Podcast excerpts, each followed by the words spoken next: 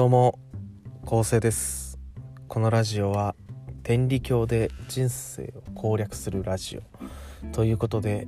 天理教の教えを使って人生を攻略することを目的としたラジオになってます、えー人ってのはですね不自由なんですよね。まああの心がね自由に使えないから不自由なんですけどですからまあこの心を本当に自由に使う、ね、自由に使うことができるようにすることでまあ幸せになれる。人生攻略できるんじゃないかなって思ってそういった内容の話を、えー日夜だらだら時々喋っていくラジオになってます。はい今日もよろしくお願いします。今日はですね、まあ、どれだけ利他に徹すればよいかっていうことで、えー話していきたいと思うんですけど皆さんあの幸福感ってどうやったら感じられると思いますか、まあ、どのようにしてどんな感じに感じられると思いますか、うん、どんな感じじゃないですね。どのようにしてですね。えーとですね、まあ、例えばね、まあ、美味しいもの食べた時とか、まあ、映画見た時とかね、まあ、ちょっと楽しいこと遊びに行った時とか、まあ、そういった時に、ま、幸福感を感じるみたいな、ま、寝る時とかねあと、まあ、ると思うんですけど、ま、僕が思うにはやっぱ人に喜んでもらった時に感じる幸福感に勝るものはないなっていうふうにね思うんですよ。まあ、例えばま美味しいものを食べて美味しい、えー幸せだって思うよりも美味しいものを作って提供して人に喜んでもらう方が多分幸せは大きいでしょうしまた映画を見てあ面白かった幸せだって思うよりも映画を作って多くの人に、まあ、感動してもらってでその姿を見て喜ぶっていう喜びの方が、まあ、多分大きいでしょうし、まあ、身近なところでいけば、まあ、子供自分がね楽しい嬉しいっていうよりも、まあ、自分の子供が嬉しい楽しいってやってる姿を見る方が幸せだみたいなねつまりまあこう人がね喜んでる姿またそれが自分の行動によってまた自分の言葉によってこう喜んでくれたら、まあ、これに勝る幸福っていうのはねもうなかなかないと思うんですよね。例えばまあボランティアなんかもそうですよね。被災地にボランティア行ってで、まあ、その被災された方の家の片付けとかねそういうのをして、まあ、それって報酬は出ないですけど「ああありがとう」ってあんたあんたたちが手伝ってくれて本当に助かりましたみたいな「ありがとうございます」って俺言われたらやっぱ来てよかったなってって思うんですよね。ああ俺言われると嬉しいですしまたこうスポーツなんかもそうっすよね。金メダルね取って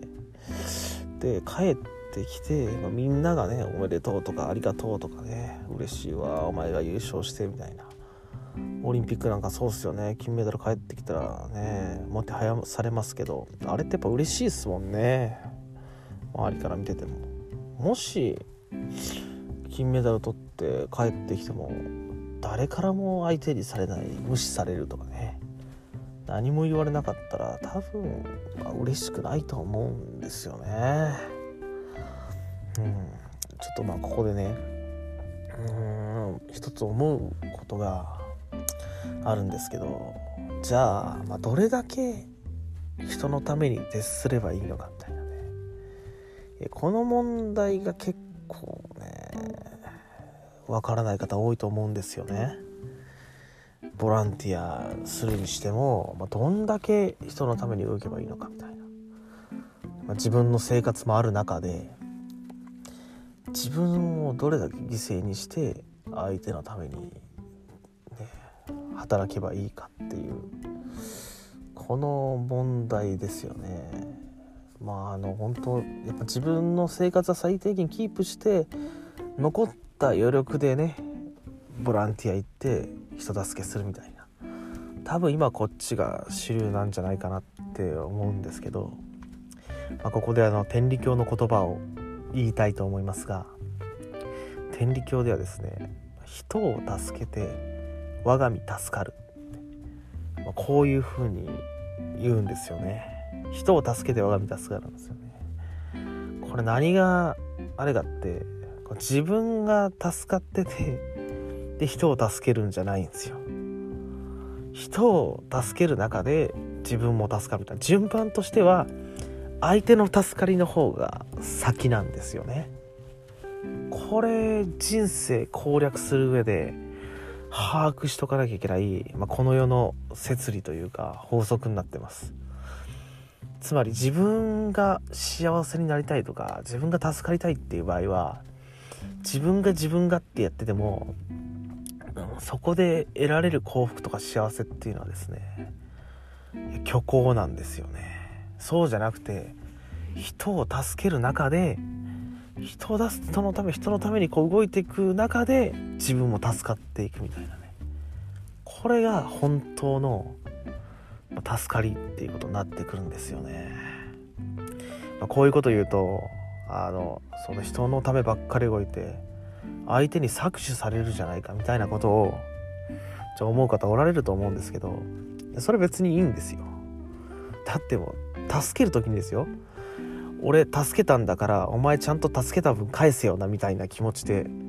人を助けますか？っていう話ですよね。それって人助けじゃなくてただの見返りを求めた偽善ですよね。だから別にあの尽くしっぱなしでいいんですよ。まあ、相手にねとにかく助かってもらうみたいな。そうなってく中でそういうふうに行動してたら神さん絶対見放さないっすよ。神様はやっぱりこう人を助ける人間人間が助け合って、まあ、仲良く暮らす様を見て楽しまれたいとね。そういうふうに思ったんでやっぱ人助ける人っていうのは神さんめちゃくちゃ好きなんですよねそういう人は絶対に神様見捨てないっすよね。まあ、これってやっぱ実践してる人もやっぱ昔何人もいてそういう人たちって本当にこう自分の生活はもう古虫なんですよね。マジもう毎日食べるもんもないみたいなもう着るもんも一着しかないって中をそれでも自分のためじゃなくて人のためにって言って本当ね死にそうになりながら人助けしてったらやっぱり死なないんですよね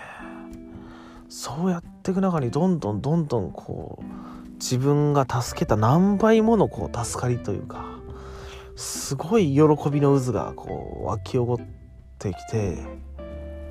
で自分が助かっていくんですよね。